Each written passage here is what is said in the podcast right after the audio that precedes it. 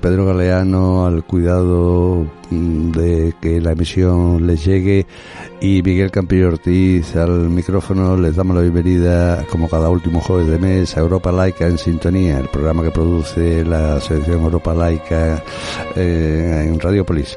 Aquí en Radiopolis, la 92.3 de la FM y de Sevilla y www.radiopolis.org. Saludamos también a Radio Rebelde Republicana de Pamplona. La hora de la laicidad la hora de toda la ciudadanía. Europa Laica en Sintonía es una emisión mensual desarrollada por la Asociación Europa Laica en colaboración con Sintonía Laica. Este programa quiere ser un espacio de reflexión sosegada donde el sentido crítico, el rigor académico y la capacidad de análisis salen a la calle para difundir el ideal de la laicidad a todos los niveles.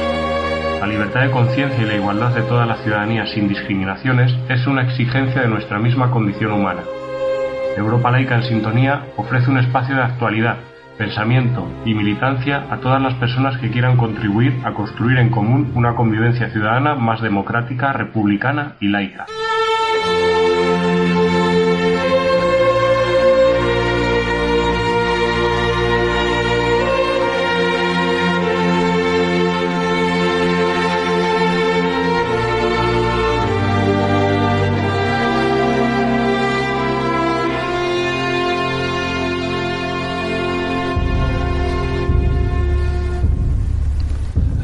Saludamos a Radio Reverde Republicana de Pamplona, a Radio Clara de Valencia y a QPH Radio de Canarias y a sus respectivas eh, audiencias. Las aspiraciones de cambio político y social que se expresaron hace diez años en las plazas de nuestro país están hoy hechas trizas y se ha pasado a un apoliticismo generalizado y a un desencanto de aquella generación de las plazas. Y los experimentos políticos como Podemos o Ciudadanos han sido un fracaso en cuanto a las aspiraciones de regeneración, subordinándose al bipartidismo que tanto se criticaba. Socialmente, la pandemia parecía que iba a abrir un ámbito de reforzamiento de la solidaridad social, y sin embargo no está claro que ello haya sido así. Además, que se traslada la responsabilidad de la pobreza y de la precariedad a las pandemias o las guerras y no a los problemas estructurales que tiene nuestro país.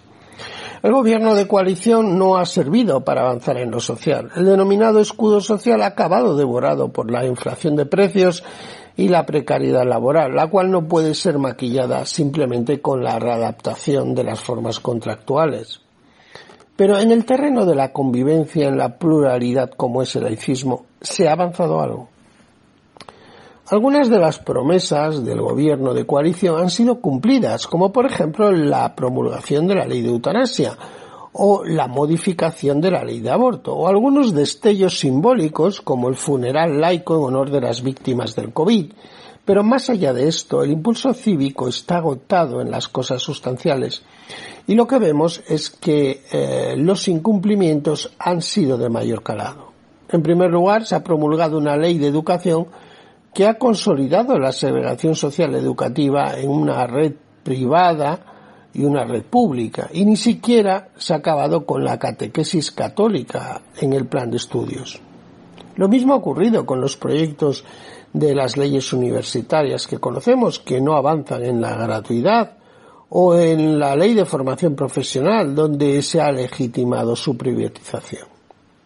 La ley Mordaza no ha sido derogada y el proyecto que se conoce de reforma mantiene en esencia el carácter punitivo sobre la libre manifestación, como por lo demás se ha visto en conflictos laborales como los de la Bahía de Cádiz. Ni siquiera en temas menores, como suprimir los delitos de blasfemia en el Código Penal, se ha podido avanzar.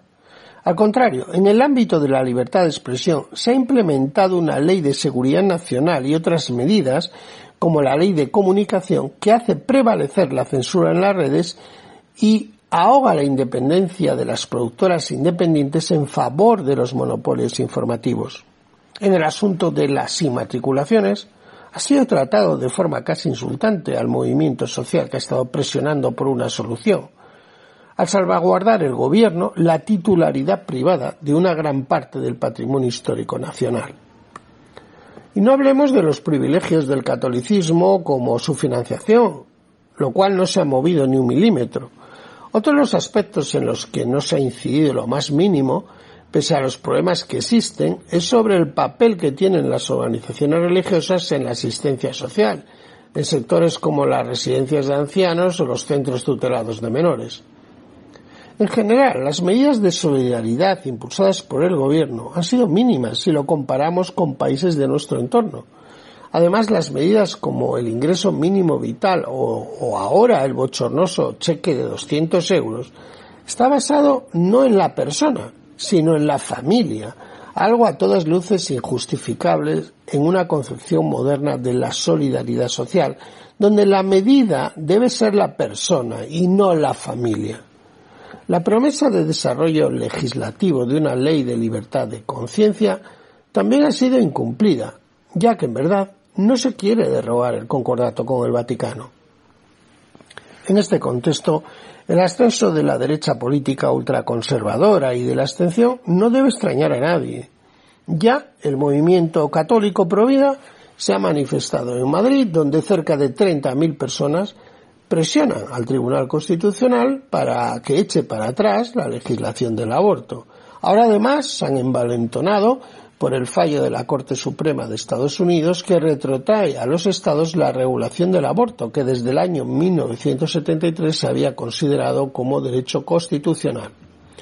Todo esto del aborto, tanto en Estados Unidos como ahora en España, se va a utilizar cada vez más como un medio para fidelizar el electorado en vez de ser un asunto que afecte a los derechos fundamentales de las personas lo hemos visto en la campaña electoral en Andalucía, donde la candidata de Vox centró su campaña en cosas tales como limitar la educación sexual en las escuelas, el aborto o la tan manoseada libertad de educación. No es de extrañar tampoco que en este contexto, en este Corpus Christi, cientos de cargos públicos de casi todos los partidos políticos hayan profusamente participado en actos litúrgicos católicos, como muy bien han señalado las denuncias de Granada Laica o el Movimiento hacia un Estado laico en Zaragoza. Actos donde alcaldes, delegados de gobierno, concejales y diputados provinciales se mezclan en un extraño batiburrillo barroco con los obispos y los beatos. El país, ante la incertidumbre y la inseguridad, añorando una cierta certidumbre perdida, parece mirar hacia atrás, e incluso el presidente del gobierno justifica el asesinato de 40 inmigrantes como consecuencia de la brutalidad de la policía marroquí española ante las valles de Melilla, y lo hace con argumentos que hubiera esgrimido la ultraderecha de nuestro país. En Madrid, en una ciudad militarizada, la delegada del gobierno prohíbe una manifestación contra la OTAN, exactamente igual que se hace en Moscú con los que se manifiestan contra la guerra. Era la editorial que cada vez nos ofrece Antonio Gómez Movellán. Oigamos ahora a Juanjo Picó, presidente de Europa Laica, en sus comentarios de actualidad. Tenemos al teléfono al presidente de Europa Laica, Juanjo Picó, que como cada último jueves de mes nos comenta la actualidad. Buenas tardes, Juanjo. ¿Qué hay? Buenas tardes, Miguel. ¿Cómo estás? Bueno, bien, ya pasando calor, verano, tú sabes, igual que tú, supongo.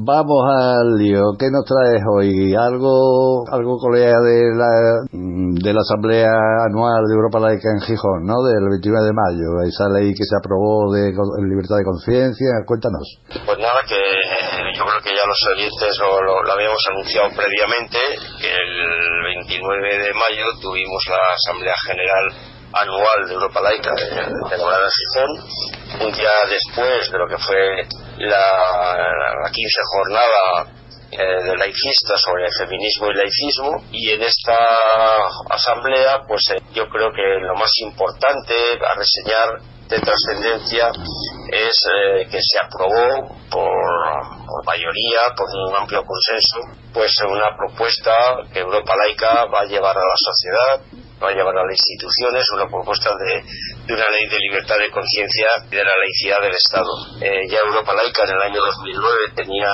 hecha una proposición de ley que se presentó en su momento y que en su momento quedaba en los cajones de los ministerios, una propuesta articulada y que hace ya casi dos años y medio se decidió en la Junta Directiva pues eh, ampliar la propuesta de 2009, había cosas nuevas, ampliarla, mejorarla en la redacción, en los contenidos y de hecho pues eh, bueno, pues creemos que ha sido una buena propuesta, articulada, son 16 artículos con sus disposiciones transitorias, adicionales, derogatorias, es decir, como si fuera una proposición de ley con su exposición de motivos que está colgada en la página web del observatorio, laicismo.org, y que repito que es, digamos, pues el, catecismo, el catecismo laico de Europa laica en cuanto a reivindicaciones, repito, de libertad de conciencia y de laicidad del Estado, de separación, iglesia y Estado y la neutralidad de las instituciones públicas. El plan que tenemos es eh, llevarlo a, los partidos políticos, a pasado el verano mayormente, también a, foros que nos quieran recibir de tipo académico, de tipo cultural,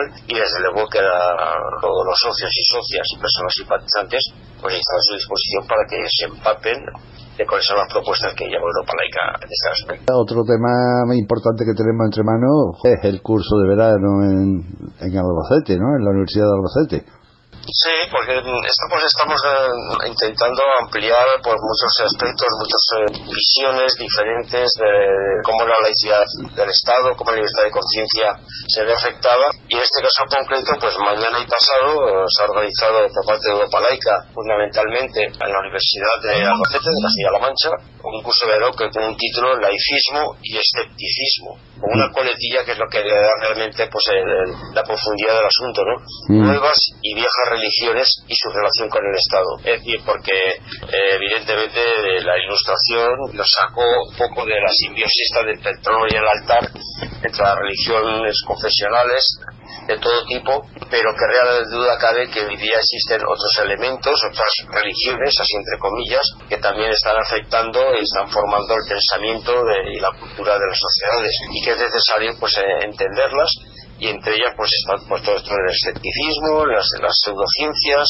eh, las espiritualidades de diferente tipo que existen y todo eso pues nos interesa pues avanzar también e ilustrar entonces a través de un programa entre hoy y mañana pues eh, distintas ponencias que están eh, anunciadas en la página web de, Observatorio del Laicismo. Las inscripciones siguen abiertas, con lo cual, pues, bueno, pues, no hay más que apuntarse y poder asistir a este curso que es otro avance más en ampliar los aspectos de la libertad de conciencia que nos interesa como fundamento de, Europa laica. Por supuesto que sí.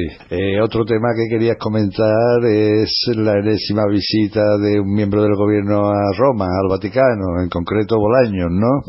Bueno, Miguel, este, esto ya es un poco cansino, cansino cuando realmente parece que existen dos, dos mecas en, la política, Marruecos, bajo punto de vista estrictamente político, y el Vaticano. Es decir, no hay gobierno que, que no pase por esos dos altares a presentar sus, sus, sus, credenciales. Y si bien en el aspecto político pues eh, ha dado que existiría conveniente, en el Vaticano, pues bajo el punto de vista de Europa laica, y aunque sea pues eh, una simplicidad, pero es tan claro como lo que decimos.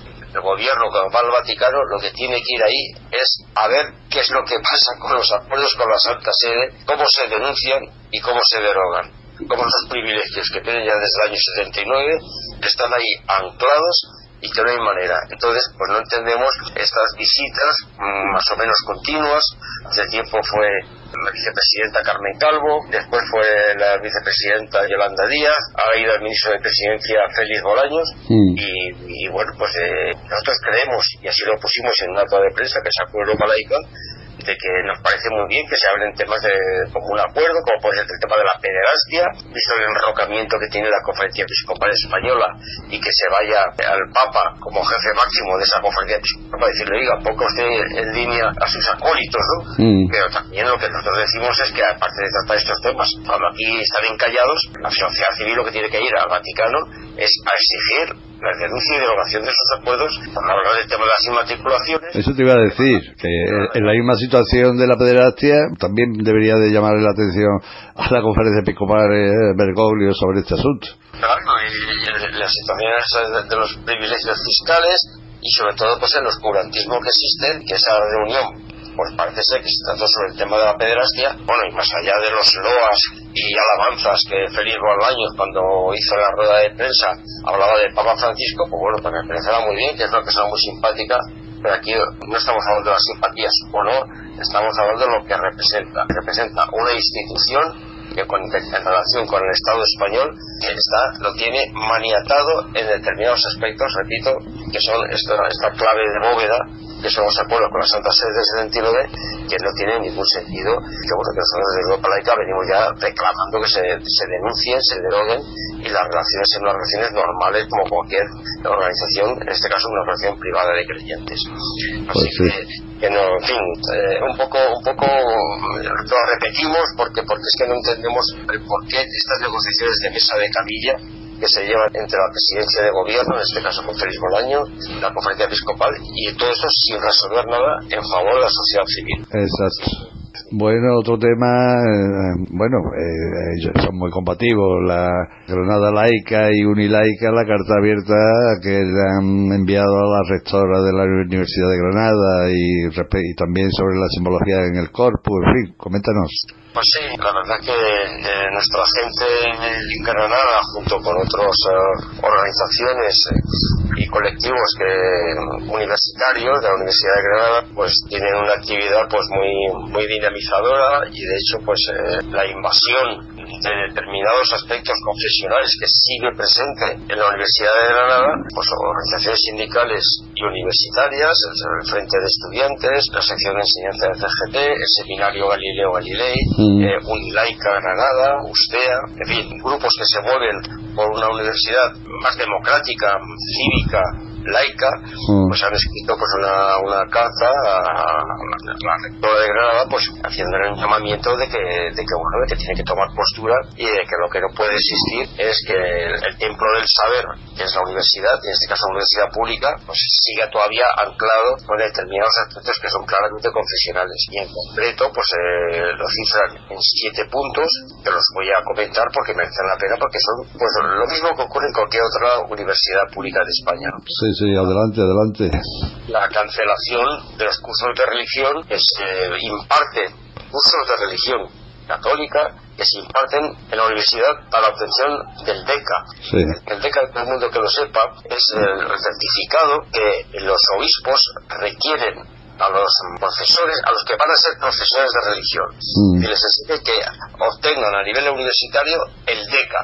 Es decir, y por lo tanto la universidad se ofrece, en este caso que es la denuncia que se hace, se ofrece a dar en, ámbito universitario cursos de religión para que se pueda obtener el DECA, que después a las personas lo obtienen y lo cursan, es un requisito para poder ser profesores de religión, esto que son designados a dedo por el obispado y pagados por el Estado. Y la universidad pública, y la universidad que tendría que ser pública y laica, se meta en este berenjenal, pues no, lo indica que lo coja y el, arzobispado los dé sus cursos en sus eh, dependencias, pero no que no implique la universidad. El segundo punto, que nuevamente ocurre que la asignatura de religión está metida de forma obligatoria, aunque de oferta obligatoria, aunque sea voluntaria para los alumnos, mm. en todos los grados de maestros de infantil y de primaria. Nuevamente, otra borricada, como insiste también fuera también en los estudios no universitarios. El cese de convocatorias y actos religiosos, por no hablar del tema de las capillas que existen en, ámbitos universitarios. Entonces, nuevamente, esa invasión de lo religioso en un ámbito que no tiene nada que ver. La cancelación, se pide otro punto, el punto número cuatro, la cancelación de la cátedra de teología.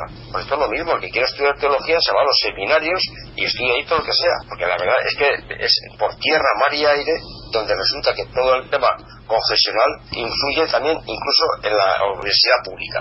Y los rectores y el consejo de rectores a nivel estatal, pues se hacen los longis mirando por otro lado. No hablar de la retirada de la simbología religiosa de los espacios universitarios, o el tema de la sustitución de los patronos religiosos por patronos laicos.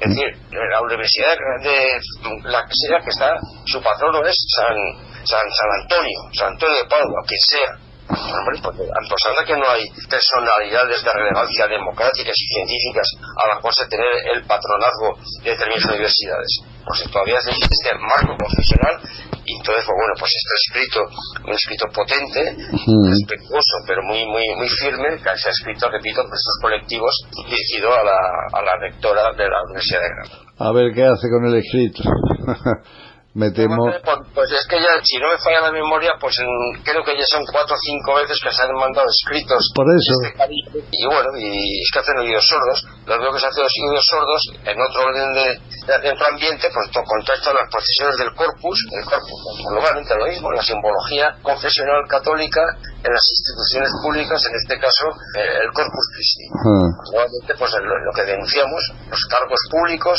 en el ejercicio de, de su función representan a toda la ciudadanía. Y por lo tanto no puede haber confusión ni participación en eventos que son claramente litúrgicos, que tienen su derecho a manifestarse, a tener su procesión, pero que, oye, te hagan, pero que los ayuntamientos y los concejales y los alcaldes participen como tales, es que no tiene absolutamente ningún, ningún sentido, lo cual no quite que exista la cortesía normal de, bueno, de saludar, de saludar, que me parece muy bien, pero participar en condiciones de tales pues es una de las cosas que, que nosotros eh, precisamente en esta ley de libertad de conciencia somos muy estrictos en exigir nulidad total a que esto pueda ocurrir, porque si no resulta que es que mm, estamos sin que no salimos de quitarnos este, este tema de encima. Cierto. Otro tema es la eutanasia. Ahora hace un año que se aprobó ese derecho y bueno, a Madrid y Andalucía leí el otro día que habían sido los últimos en, en poner en marcha eh, la ley en, sus territorios. Eh, cuéntanos cómo está esa situación.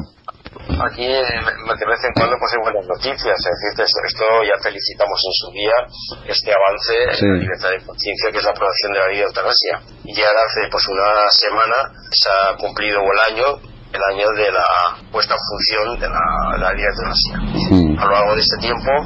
Hay cuantificadas unas 180 eutanasias a lo largo de todo el Estado y la organización que lidera la lucha y la reivindicación de tiempo atrás y actualmente también Derecho a Morir Dignamente de MD pues ha hecho un estudio, un comunicado público en el cual pues bueno pues aparte de felicitarse de que esto va avanzando pues sin embargo denunciando pues carencias que están dándose y a la par que se felicita que la puesta en marcha pues en Cataluña, País Vasco y Navarra está teniendo un desarrollo positivo, positivo, pues sin embargo pues denuncia concretamente que en otras comunidades, como por ejemplo, y, reseñando específicamente Madrid y Andalucía, en las cuales pues este tema pues no, no, funciona, y no funciona pero, digamos que de una forma eh, no digo que intencionada, pero que se podía pensar así.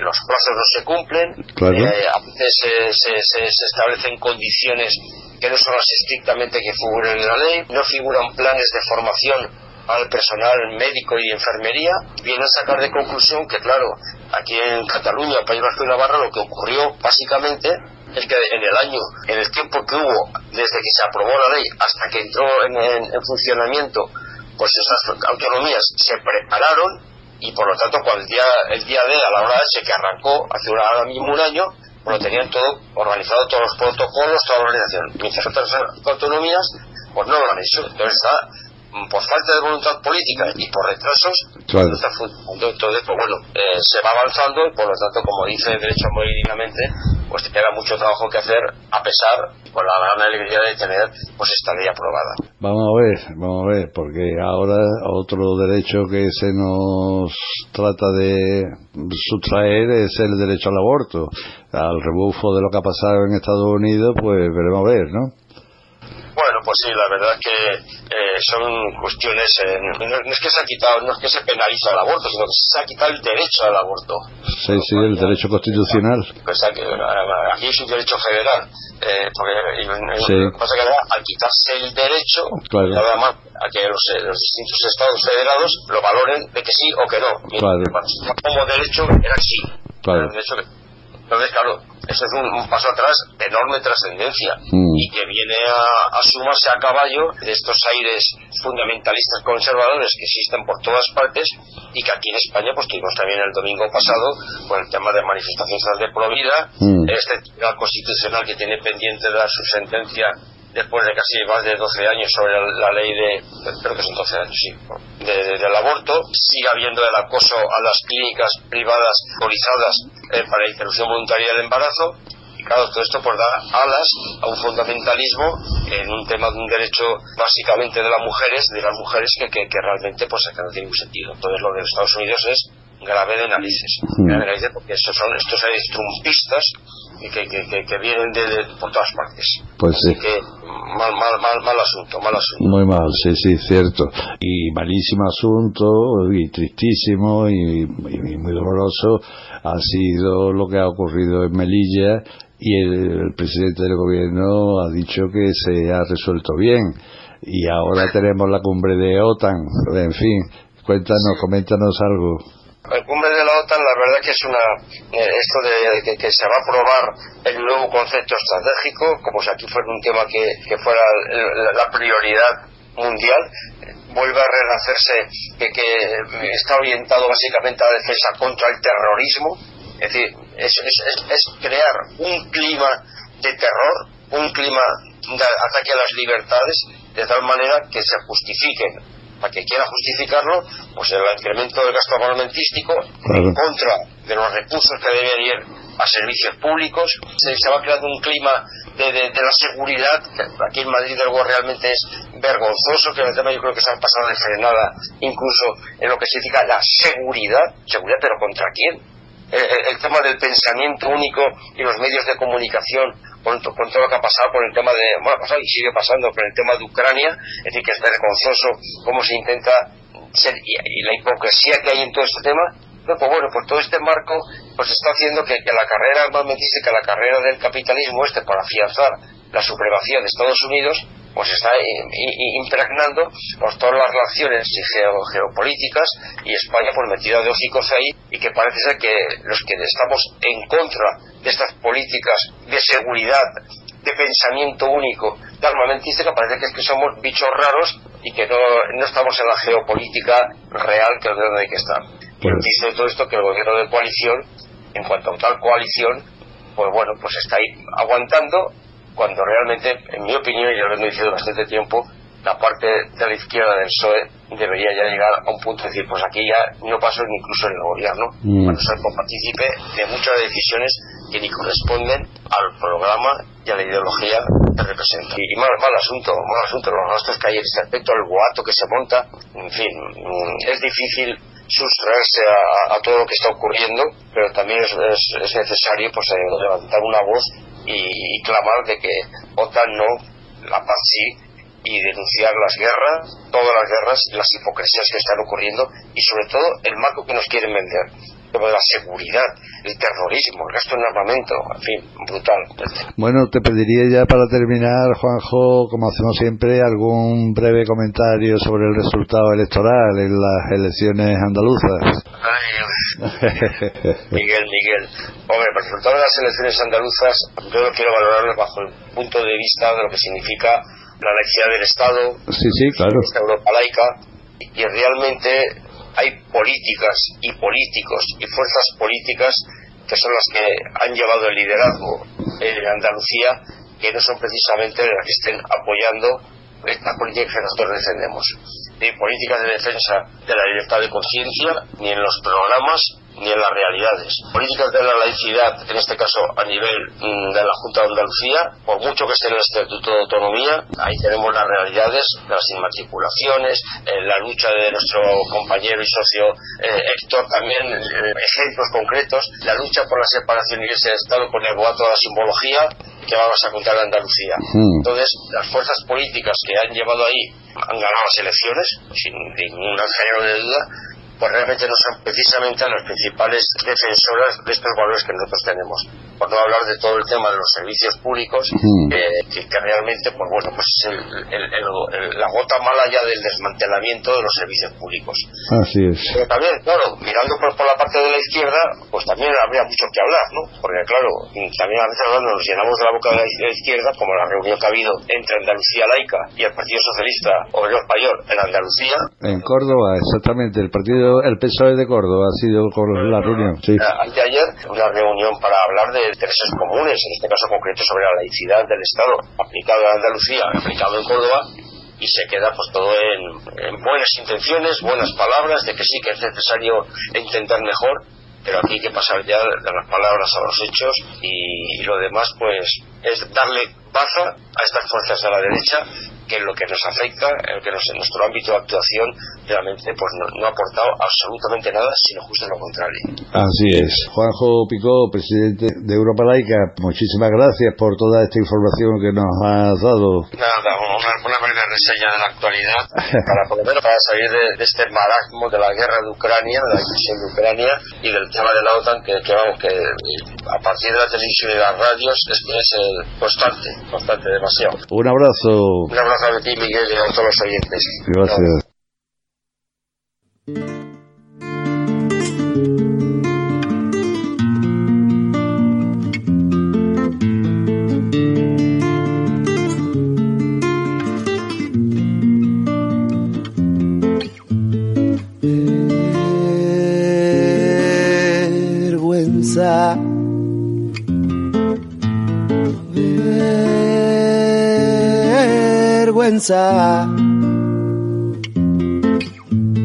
Vuelven a caballo los señores de la muerte que pisaron. Nuestros brazos vienen vacilando con la lengua cortijera patria rancia que envenena. Llegan de la mano de los nietos del fascista. Ahora sacan pecho y las flores agonizan.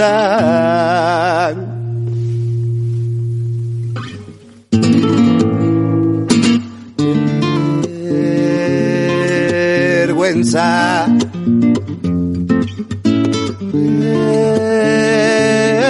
Vergüenza. El pueblo es un diamante hecho de Alzheimer, galopante y se lo olvida. Lo de antes, toda la fatiga que pasaron, nuestra gente queda ausente y el presente nos humilla llora la memoria de la vieja Andalucía. Y yo le temo a los cíclicos del tiempo, arvivan la cadena que tantas veces ya a nuestra libertad le cortaron la trenza. Vergüenza, vergüenza.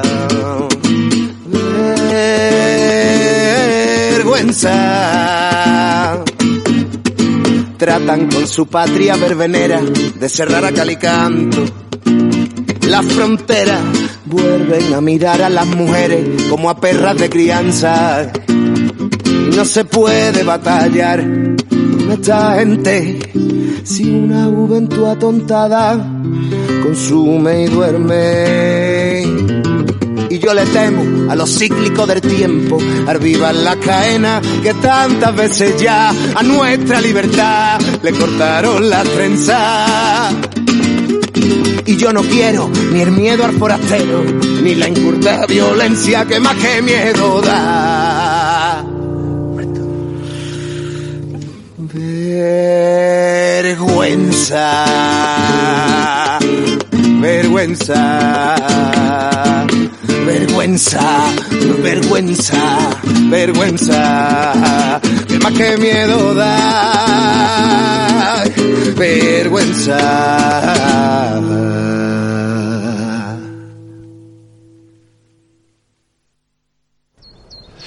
Era mm, Capitán Cobarde interpretar su canción Vergüenza. Eh, oigamos ahora en testimonios al vuelo al profesor de filosofía Miguel Ángel López Muñoz.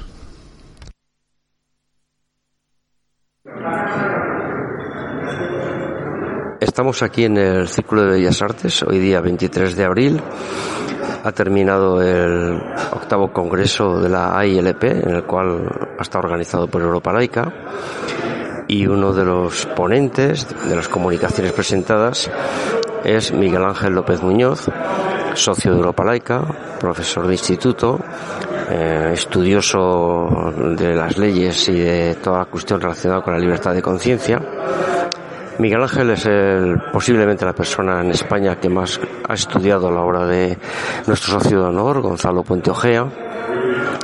Tiene libros escritos al respecto, tesis doctorales, sigue trabajando en ello y la verdad que sus escritos iluminan toda la profundidad del pensamiento de Gonzalo, al cual pues ya eh, participó también en los homenajes que le hicimos a Gonzalo y como no, pues, pues tenía que estar aquí en este congreso. Y ha presentado una ponencia sobre las legalidades existentes en el marco constitucional español y su relación con la educación. Te quería preguntar, eh, Miguel Ángel, buenas tardes. Buenas tardes, Juanjo. Pues eh, te quería preguntar una impresión general sobre la jornada de hoy.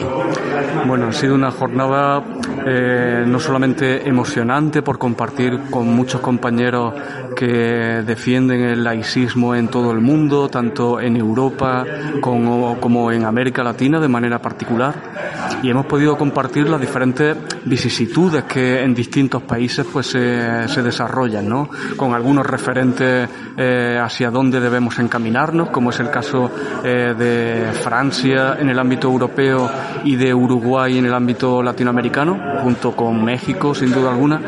Eh, y en ese sentido ha sido pues muy enriquecedor eh, todas las perspectivas que contribuyen a, no solamente a la defensa del Estado laico, sino a los obstáculos que permanentemente pues nos encontramos en el camino. Y si tuvieras que hacer un diagnóstico rápido y por supuesto no completo, sino que a bote pronto de cuáles son los principales retos que tenemos desde la laicidad, desde la libertad de conciencia, desde el libre pensamiento aquí en España, ¿dónde apuntarías?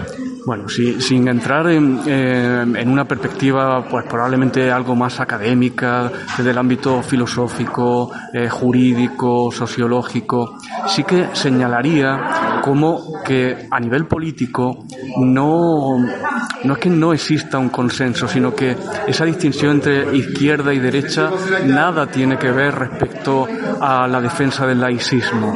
Eh, en primer lugar, por tanto, no hay un compromiso particular de una izquierda militante respecto al laicismo, como venimos comprobando pues desde, desde que llegó la democracia, ¿no? Como a veces sí que se ha utilizado el laicismo como un señuelo por parte de, de algún partido de izquierda o, o, de presunta izquierda que ha llegado al poder, pero en modo alguno pues ha, ha contribuido a ello. Eh, sin duda alguna, el, la, el mayor problema que nos enfrentamos es a cómo cambiar eh, la normativa vigente, ¿no? Eh, desarrollada por la Constitución, eh, cerrada al menos desde la jurisprudencia por los acuerdos. probablemente hay un referente en el que sí podamos incidir y haya cierta permeabilidad en el ámbito político, que es la reforma de esa ley religiosa que se desarrolló de forma ya en sí misma en aquella época anacrónica pero que a día de hoy, sin paliativo alguno, necesita una reforma.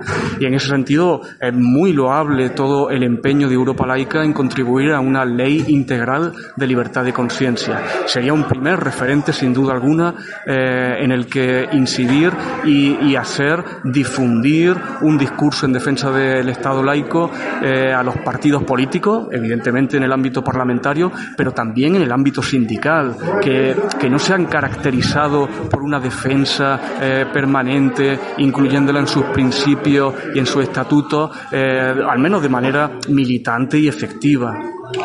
Has hecho en tu ponencia un estudio muy, para mí, muy sugerente sobre el tema de, relacionado con la educación, sobre el tema de la diferencia entre el ideario constitucional y el ideario propio. ¿Quieres mm, dos pinceladas de qué es uno y qué es otro?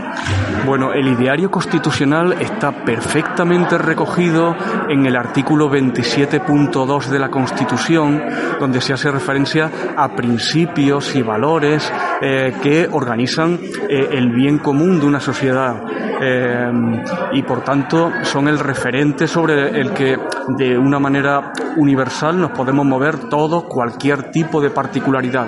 En cambio, el ideario educativo propio, por llamarlo de una manera pues comúnmente aceptada, sí que se referencia a el, hecho diferencial de valores particulares que deben tener el, el mismo eh, estatuto jurídico que los valores comunes, cuando los valores comunes incluyen perfectamente, pero si, si son garantes perfectamente de la pluralidad, no son excluidos en modo alguno. En ese sentido, la religión no tiene ni un estatuto jurídico privilegiado, ni es una realidad paralela, sino que es perfectamente asumible pues por el funcionariado eh, eh, docente que existe en el Estado para incluirlo en las enseñanzas que ya están instituidas. No hace falta en modo alguno una enseñanza religiosa ni siquiera desde el punto de vista eh, cultural y artístico, pero si eso ya lo estamos trabajando en cualquier disciplina como la historia, la lengua, eh, la filosofía, etcétera.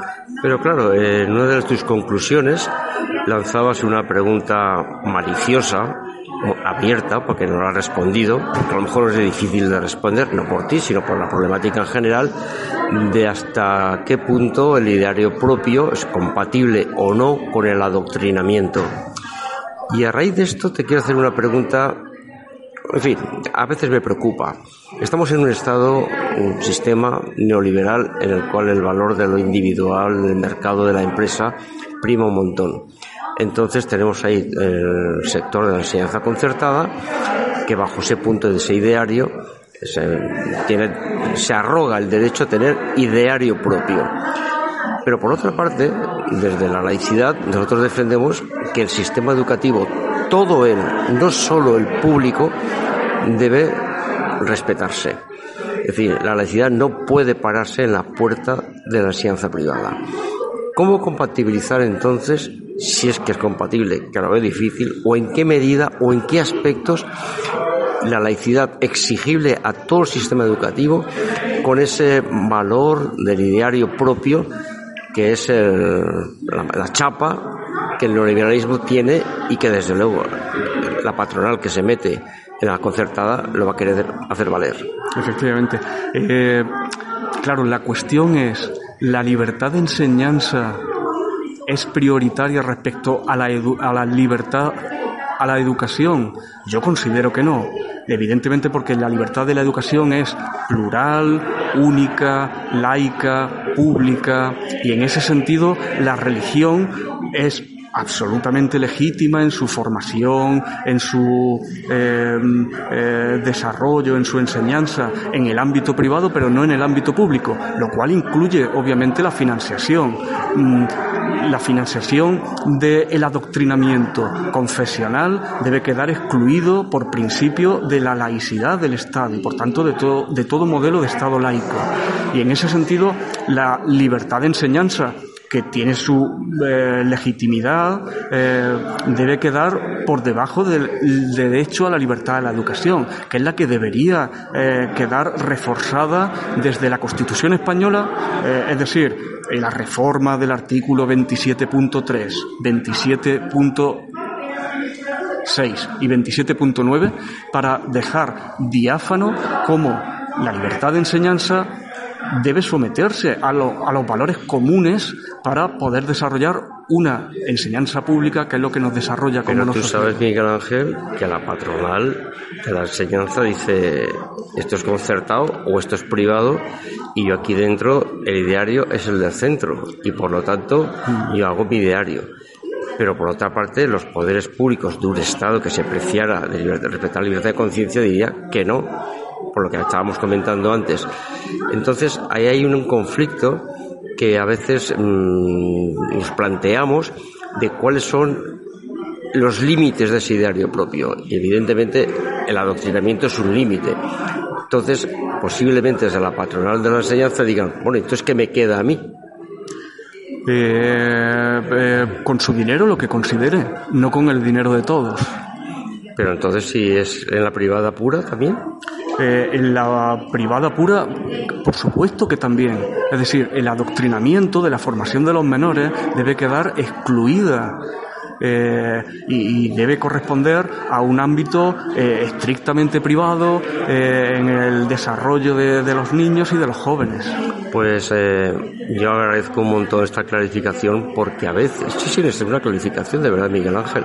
Te lo comento porque incluso y estamos muchas personas en muchos sectores imbuidos, impregnados por este neoliberalismo y a veces se cae en la cuenta de que lo privado puede hacer lo que le dé la gana y, eso evidentemente no es así, porque hay valores que están por encima de, como tú acabas de decir. Sin duda alguna. Eh, no, es, no, es, nada simple, evidentemente, el problema. Eh, podríamos incluso hacer referencia al artículo 26 de la Declaración Universal, donde habla igualmente del derecho a los padres a formar eh, ideológicamente a, a, sus hijos, pero el dinero público, es decir, la lógica del dinero público que contribuye a la solidaridad y a la redistribución de la, de la sociedad, debe quedar como límite de, de, esa enseñanza privada. Bueno, pues eh, Miguel Ángel, un placer compartir contigo y aparte, vamos, estás formadísimo.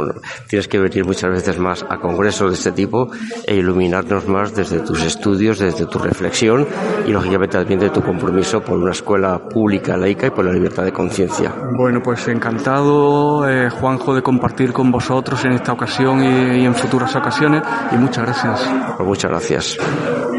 Escuchemos el siempre certero renglón torcido de Asunción Villaverde. Hace unos días leí en la prensa un artículo que me hizo reflexionar. Comenzaba diciendo que la autocensura destruye la democracia.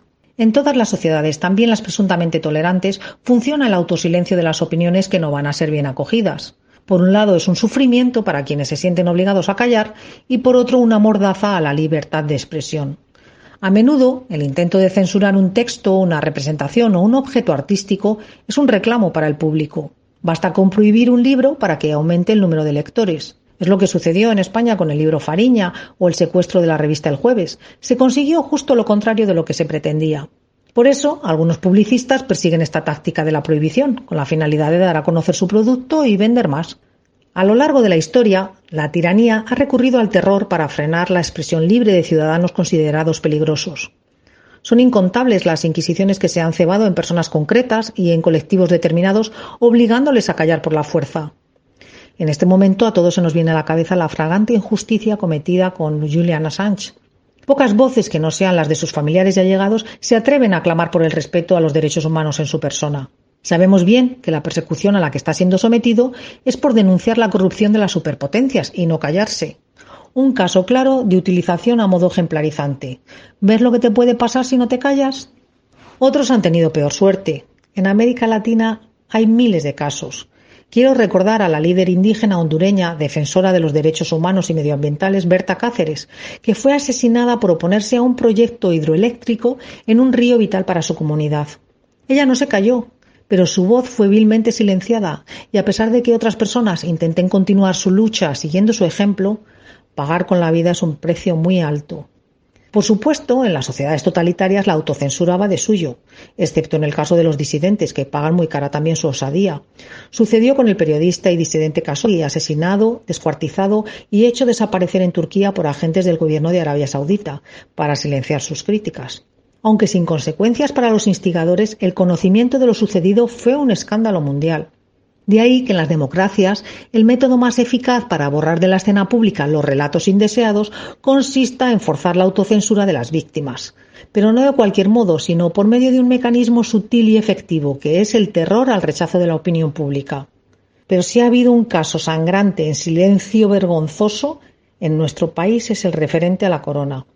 Un silencio autoimpuesto cuando ahora toda la prensa reconoce que sabían de sus tropelías. Los medios de comunicación durante 40 años de democracia se han dedicado a alabar a la ejemplar familia gracias a la cual disfrutábamos de las libertades. Y a pesar de todo lo que se ha sabido, aún se sigue haciendo lo mismo con su flamante heredero. Hablar de los miembros de la Casa Real es ahora tan tabú como lo fue antes. ¿Alguien cree que si los periodistas hubieran informado de la vida oculta de amantes y comisiones que llevó el mal llamado emérito, se hubiera sostenido siendo jefe del Estado? Permítanme que lo dude. La autocensura funciona. A ver qué periodista se atreve a hablar de las cosas que no les gustan a los poderosos sin miedo a desaparecer del panorama informativo.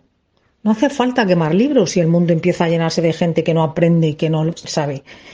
¿Acaso alguien se entera de la existencia de libros críticos con los poderosos? Ni una reseña en los medios. Os recomiendo, por cierto, la lectura del libro Florentino Pérez, El poder del palco, de Fonsi Loaiza.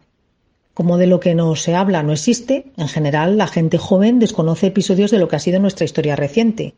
Miles de asesinados siguen desaparecidos en fosas comunes y cunetas para que ese silencio oculte la masacre criminal del fascismo al pueblo español. Y seguirá así, porque la presidenta de la Comunidad de Madrid ha manifestado en su intención eliminar del currículo educativo los conceptos de diversidad, igualdad o memoria histórica. Guernica es una particularidad por el famoso cuadro de Picasso, pero siguen silenciados los bombardeos infames de otras ciudades como Alicante, Cangas de Onís o la trágica historia de la desbandada por la costa de Málaga-Almería. Tantas y tantas voces amordazadas durante años han mantenido nuestra realidad histórica sumergida en un tiempo de silencio, como tan magníficamente lo supo transmitir en la novela El desaparecido Luis Martín Santos. A excepción de algunas películas y novelas en las que con gran maestría escritoras como Almudena Grandes mezclan ficción e historia real, poco se sabe de los episodios ocurridos durante el pasado siglo XX en el periodo de la dictadura y la transición. Investigadores e historiadores comprometidos con la memoria histórica de la talla de Julián Casanova, que han profundizado en esa materia, en libros como República y Guerra Civil o La Iglesia de Franco, no se han divulgado si por algo se caracteriza un país democrático, además del evidente derecho al voto, es por tener derecho a la información que posibilite el conocimiento y nos permita tomar decisiones de forma libre. Pero hay censura cuando existe un artículo en el Código Penal que señala como delito la ofensa a los sentimientos religiosos.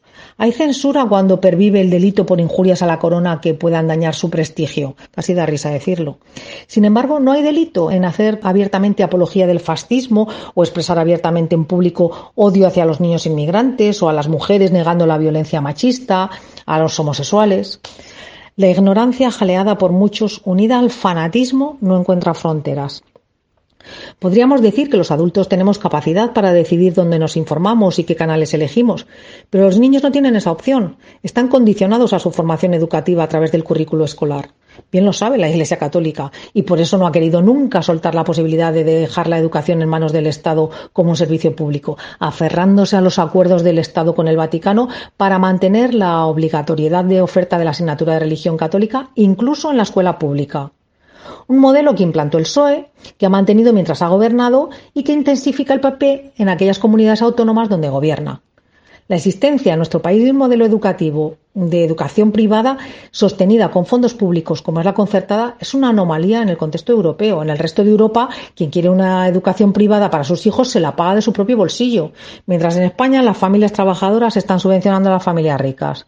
Manipular la opinión pública es una herramienta que se usa a diario, como observamos constantemente de la información sobre la actual guerra en Ucrania.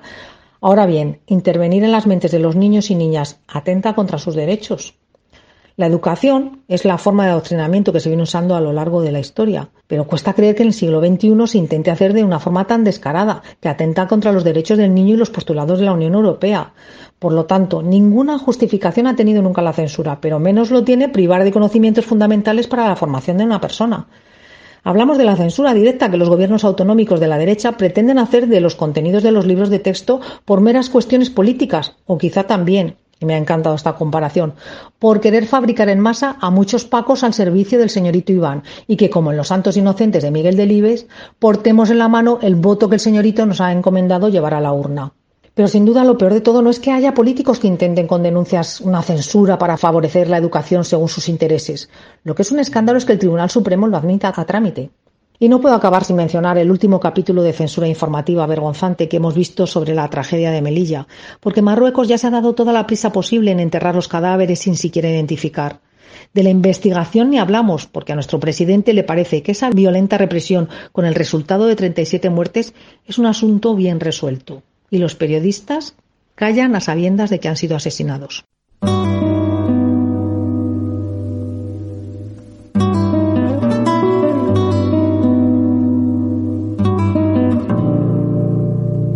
Efemérides. Fechas para el avance o retroceso de la libertad de conciencia y los derechos humanos. Tal día como hoy, un 30 de junio de 1966, en Estados Unidos se funda la Organización Nacional para Mujeres, el grupo feminista más grande de ese país, y con mucho trabajo a partir de ahora, por delante. Otro 30 de junio de 2005, en España, el Congreso de Diputados aprueba definitivamente la ley que autoriza el matrimonio civil entre personas del mismo sexo. Otro eh, el mismo día, en Jerusalén, en una marcha del orgullo gay, eh, un fanático religioso apuñala a tres personas. Recibirá 12 años de prisión. Tres semanas después de salir libre, asistirá a la marcha gay de 2015, donde apuñalará a 12 personas.